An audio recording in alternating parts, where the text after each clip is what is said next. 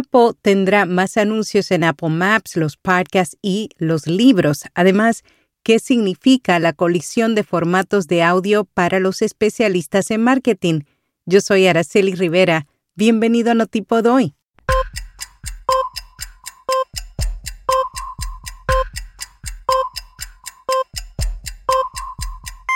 Notipod hoy. Un resumen diario de las tendencias del podcasting. Según Bloomberg, Apple está lista para expandir los anuncios a nuevas áreas en busca de más ingresos. El año pasado lanzaron una función llamada Transparencia de Seguimiento de Aplicaciones, la cual les permite a los usuarios decidir si quieren o no ser rastreados. Esto a su vez causó un gran impacto en los ingresos de empresas grandes y pequeñas. Ahora Apple busca expandir significativamente su negocio de publicidad, mostrarán más anuncios dentro de sus aplicaciones en la App Store y en todos sus dispositivos, aprovecharán datos de sus otros servicios y su cuenta de Apple. Bloomberg asegura que esto sería un poco irónico, puesto que al utilizar datos para decidir qué anuncios publicar no se siente como una política de privacidad los desarrolladores podrán pagar para que su aplicación aparezca en los primeros resultados de la App Store.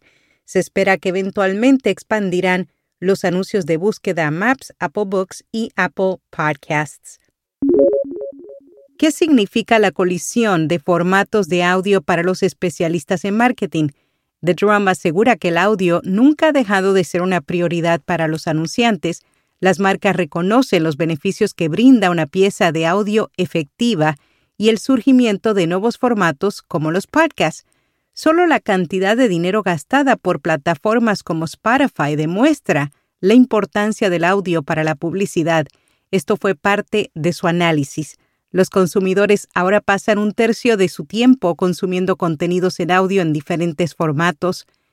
Forrester cree que el podcasting desviará los dólares de los anuncios de radio al reducirse su tiempo de escucha. IAB descubrió que el 85% de los ingresos totales por publicidad de audio digital provienen de la escucha móvil. El medio considera que a medida que llegaron nuevos formatos, la delimitación de las formas de audio comenzó a desdibujarse. La música el contenido editorial y los anuncios coexistieron en la radio y ahora comparten espacio en dispositivos móviles junto con los podcasts.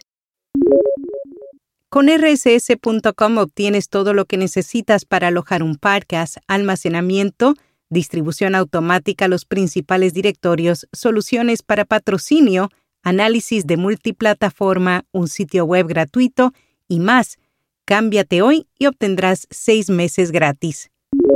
Según el diario de Cádiz, la revolución del audio sigue sumando agentes. España es uno de los países pioneros en plataformas de audio y cuenta con una gran variedad de catálogos a través de varias aplicaciones. Tras dos años en España, Podimo ofrece más de 50.000 podcasts en español y una cartera de más de 200 programas originales en nuestra lengua. Prisa en 2016 lanzó Podium Podcast y en la actualidad cuenta con algunos de los proyectos sonoros más escuchados. Recientemente nació Sonora, una nueva plataforma de entretenimiento en audio. Actualmente cuenta con 50 producciones originales y planean llegar a 115 a finales del año.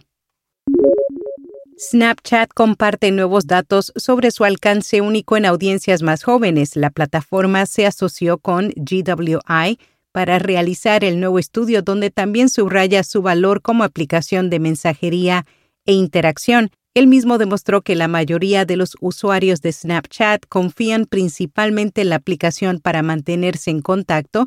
También reveló que el 51% de los Snapchatters diarios mayores de 16 años no usan TikTok todos los días. En podcast recomendado Un Mundo Violento, David Sainz cuenta la historia de cuatro inadaptados que viven incomunicados a las afueras de una ciudad donde ha habido una explosión. El sentido del humor del creador de Malviviendo, así como su forma de narrar, harán que una vez lo empieces no podrás parar de escuchar. Y hasta aquí, no tipo hoy.